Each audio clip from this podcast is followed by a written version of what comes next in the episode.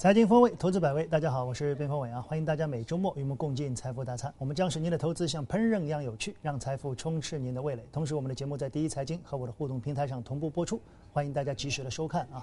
本周的市场有比较大的震荡啊，我们今天想聊一聊的更多是收官的半年报。那么今天我们也请来一位财务专家啊，王世雄先生。我们今天来聊一聊这一次的半年报有什么值得来谈的，特别是我们发现有一些新的准则的变化，对很多企业的影响其实是非常大的，好吧？我们进入到本期的财富大餐。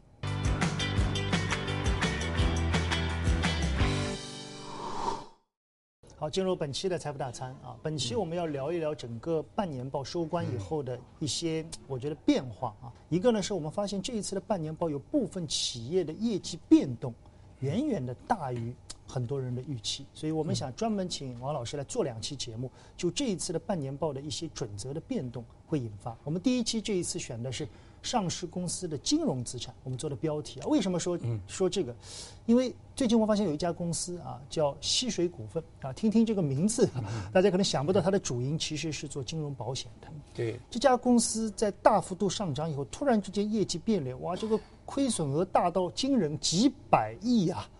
然后呢，最近呢又出现了一些小幅度的波动，所以王老师先给我们简单介绍一下这一次半年报。我发现似乎有很多企业，它的整个金融资产的变动是比较大的，这是为什么呢？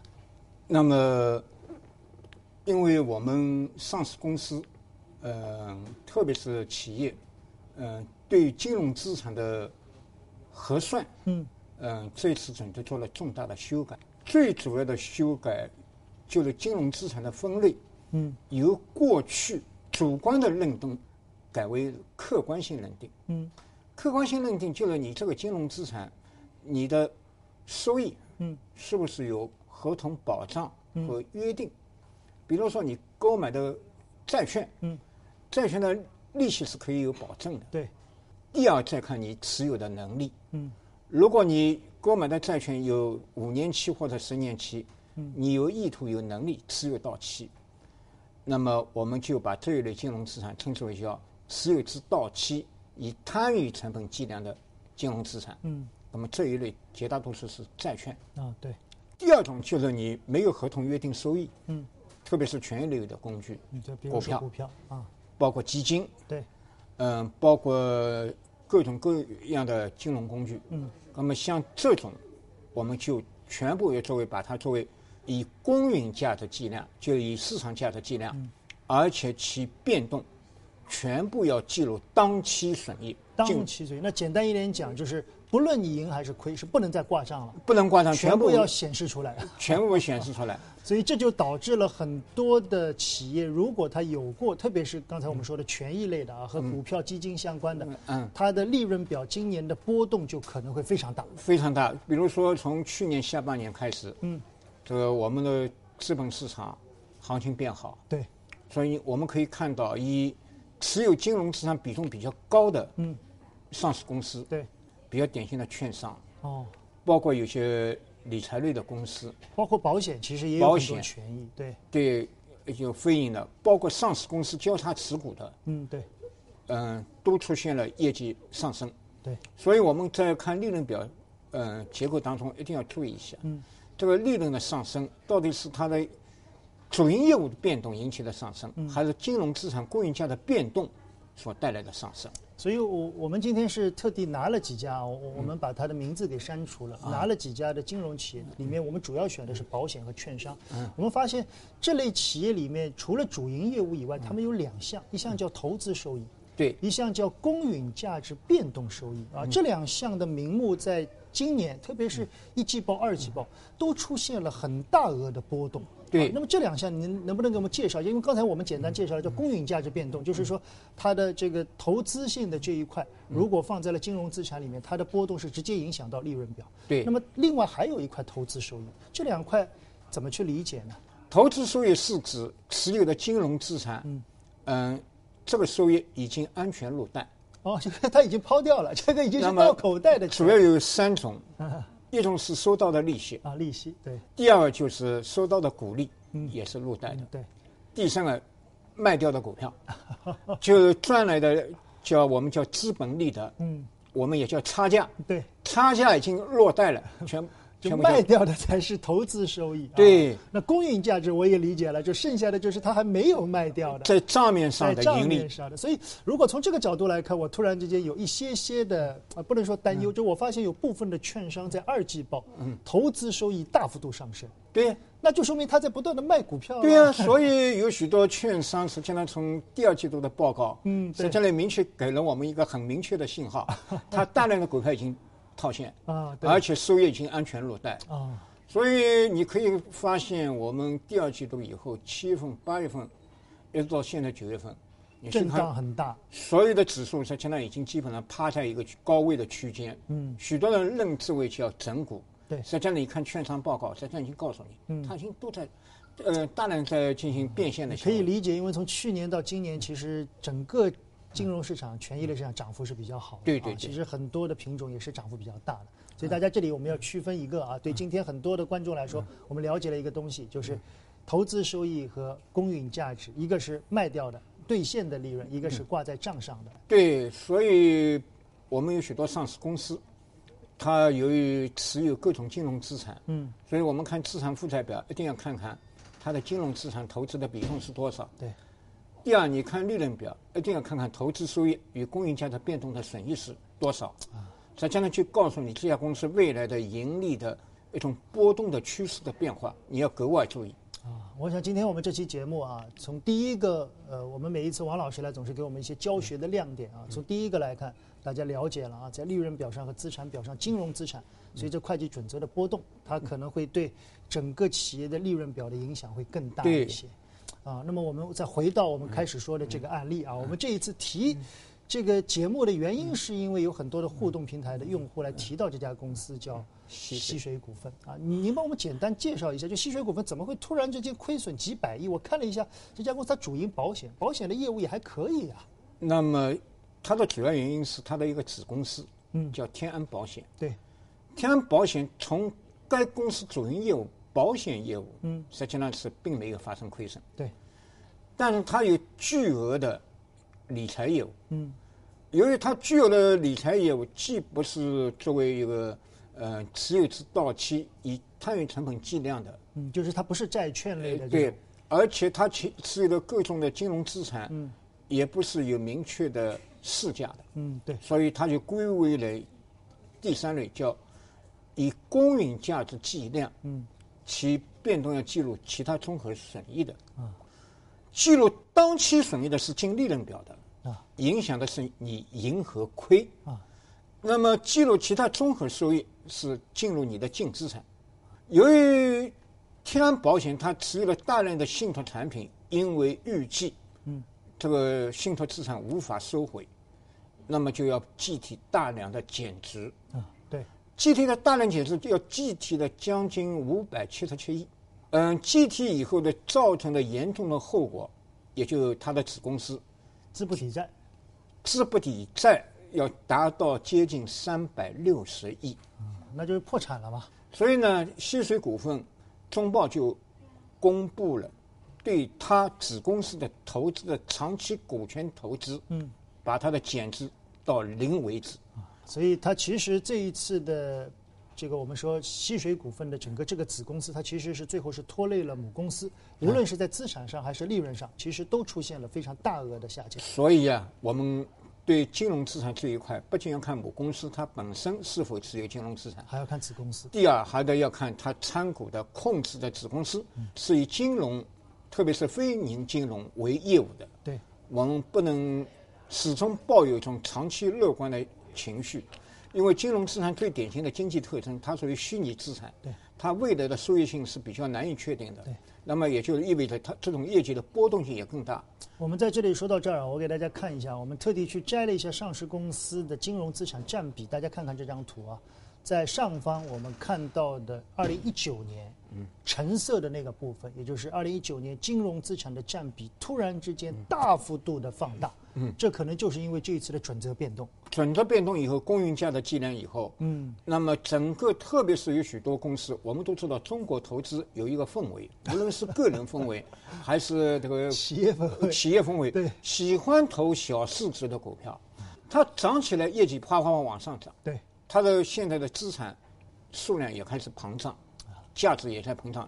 现在我们报告上所看到的金融资产，都是以市值计量的金融资产。所以它如果没有到投资收益上，也就是它没有兑现的话，其实还是风险很大的。对啊，只要它没有变现，那么一旦股市出现调整，嗯，那么同样道理，它金融上这一块，它的价值会下降。对，而且这一块价值下降要计入利润。啊，对。所以会不会，嗯，随着如果一旦金融市场，特别是资本市场出现波动以后，会不会出现像天安保险，特别是呃这样的公司？它的金融资产的亏损，竟然不仅把主营业务的利润抹掉，甚至于把自己的净资产都抹掉。对，我觉得今天这期节目大概告诉了很多投资者，特别是在今年开始啊，从去年就开始，很多的利润表，其实大家一定要把主营和非主营的这块金融资产看清楚。如果非主营的金融资产的比例很大，其实它未来的波动概率是很高的。而且我们要区分啊，从我的角度来看，我看到很多企业，比如说它里面的金融资产有。有一级市场投进去的原始股，对吧？它也会波动啊。对。二级市场的定增参与的股票，这个波动而且量都很大呀。还有我们刚才说的，他自己去投资的理财产品啊、信托产品啊。对。所以，当一家企业，当你看到它金融资产很大的时候，我们总是我觉得，哎呦，就觉得心里面有时候，如果它很大，你你你就是不断要考虑它这一块的收益在当期的整个利润表的反应。所以我们用一句简单的话来说，嗯，叫。今非昔比，也就今天的公司不是去呃去年的公司，那么这个时候呢，我们不能用利润的用同比，嗯，呃款比来看这家公司利润的趋势了，就应该建立在它准则哪一天发生变化，嗯，以该准则变化为起点啊，来持续性的观察。所以我这里要告诫，我们现在看上市公司报告，嗯，特别是最近两年到三年，嗯。我们如果用同比和款比，你可能要犯很大的错误啊！我觉得这个也是非常好的一个提醒啊，就是由于准则的变动，所以当你去用同比和环比的时候，其实是要怎么说呢？我们要更谨慎一些，而且你看到的数据的变动也不能完全解释这个企业真正的经营。一般来说有三种情况，嗯，不能用看同比和环比，嗯，一个是上市公司发生过。购买资产的，嗯，对，就是再融资的，对。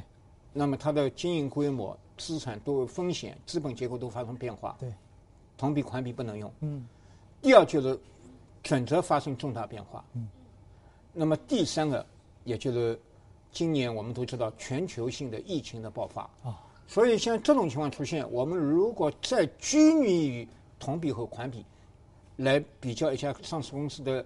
所谓的盈利的趋势，嗯，这不属于谨慎和恰当的。对我这个非常理解啊，特别是像今年的疫情，你会看到很多企业一季度和二季度的业绩波动很大。对，那如果和去年同期的相比，那其实你也你也不能反映这个企业的正常的经营状况，所以我们必须要看得更长远一些，对啊，或者可能要做一些变化。那么最后做一个互动啊，有有一些投资者问到，他说。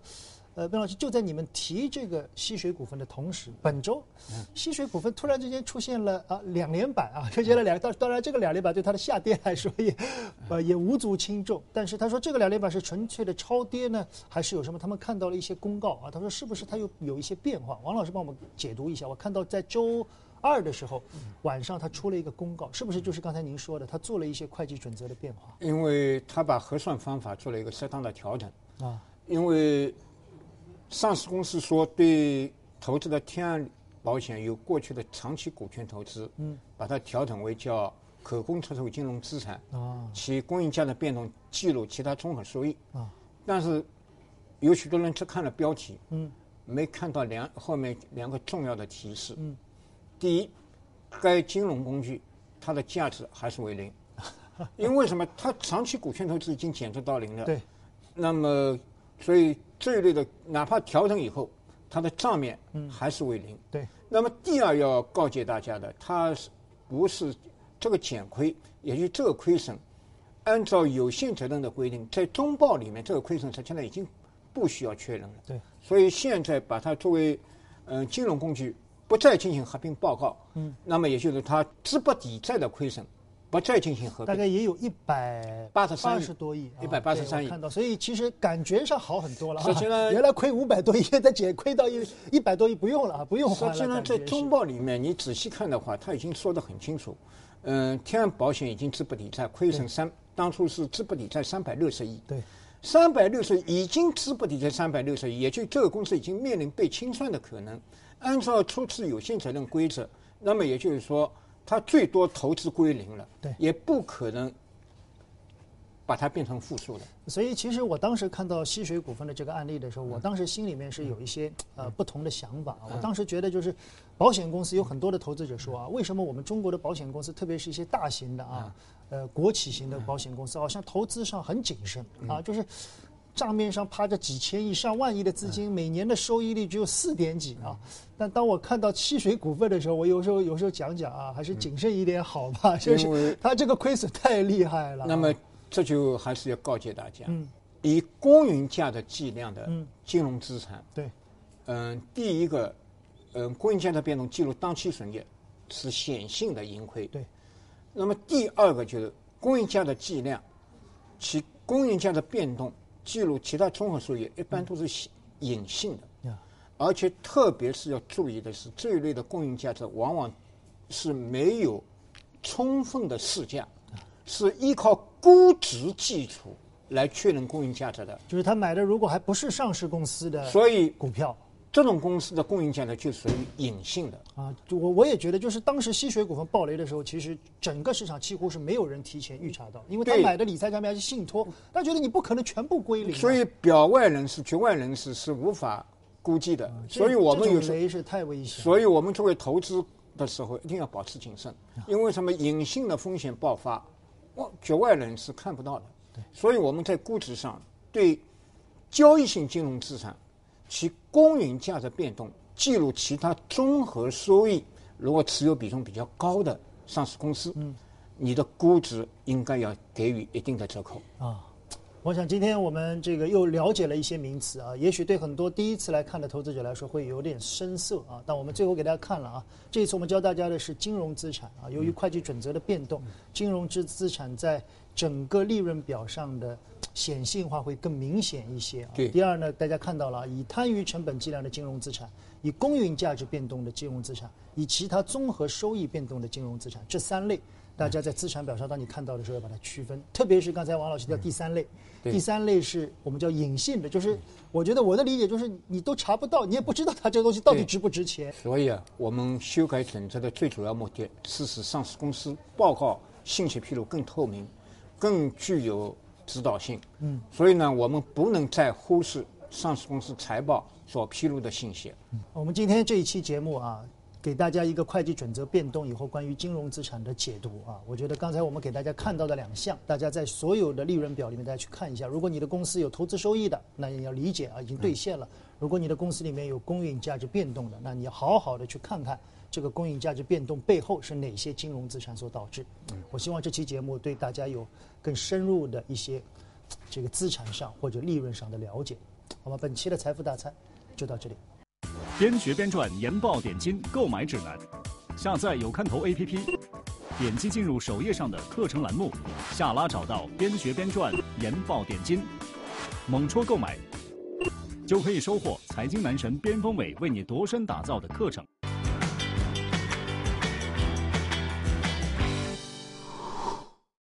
好，进入本期的边学边赚啊！在今年，我们主要给大家讲边学边赚之中的突破的形态啊。之前我们花了大概有六到七期啊，来讲了 K 线的突破，各种 K 线的突破形态。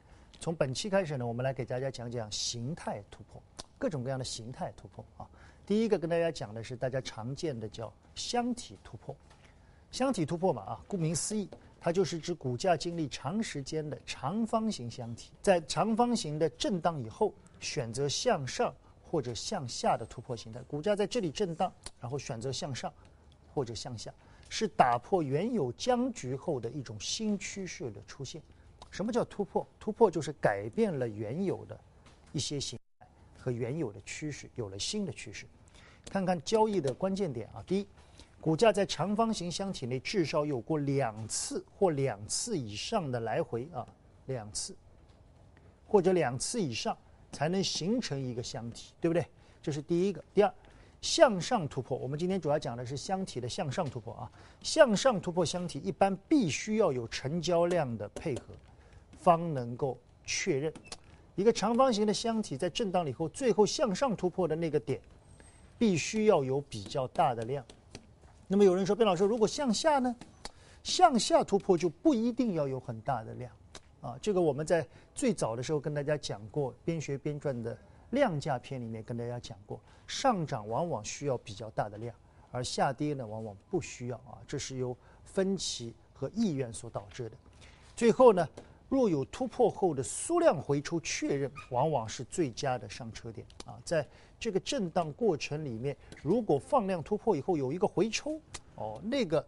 回抽如果缩量哦，那那个点将是最佳的一个点。也就是说，原来的这个箱体的上沿，原来是压力嘛，当突破以后就变成了最强力的支撑。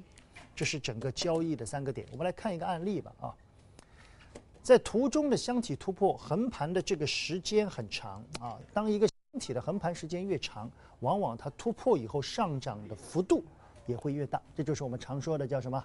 横有多长，竖有多高。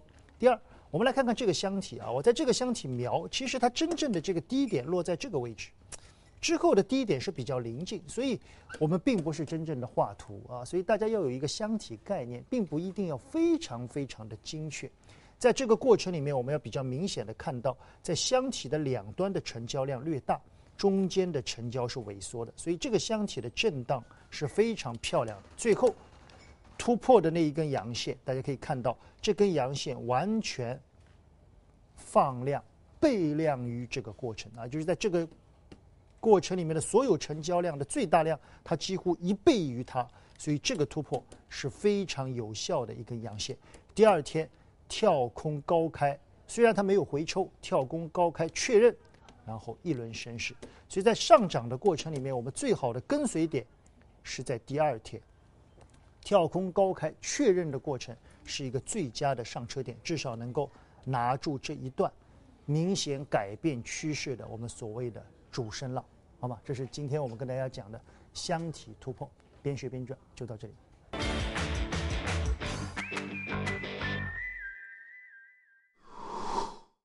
本期的财经风味就到这儿了啊！本期我们通过新会计准则的变动，特别是对金融资产的变动，给大家一些。我觉得更多的教学吧啊，每一次王老师来呢，我都感觉到作为一个价值投资者啊，王老师非常的严谨和专业。有很多的用户经常跟我们互动，说看王老师的节目呢，第一次听总是觉得有点云里雾里，要看两次、三次以后才真正体会。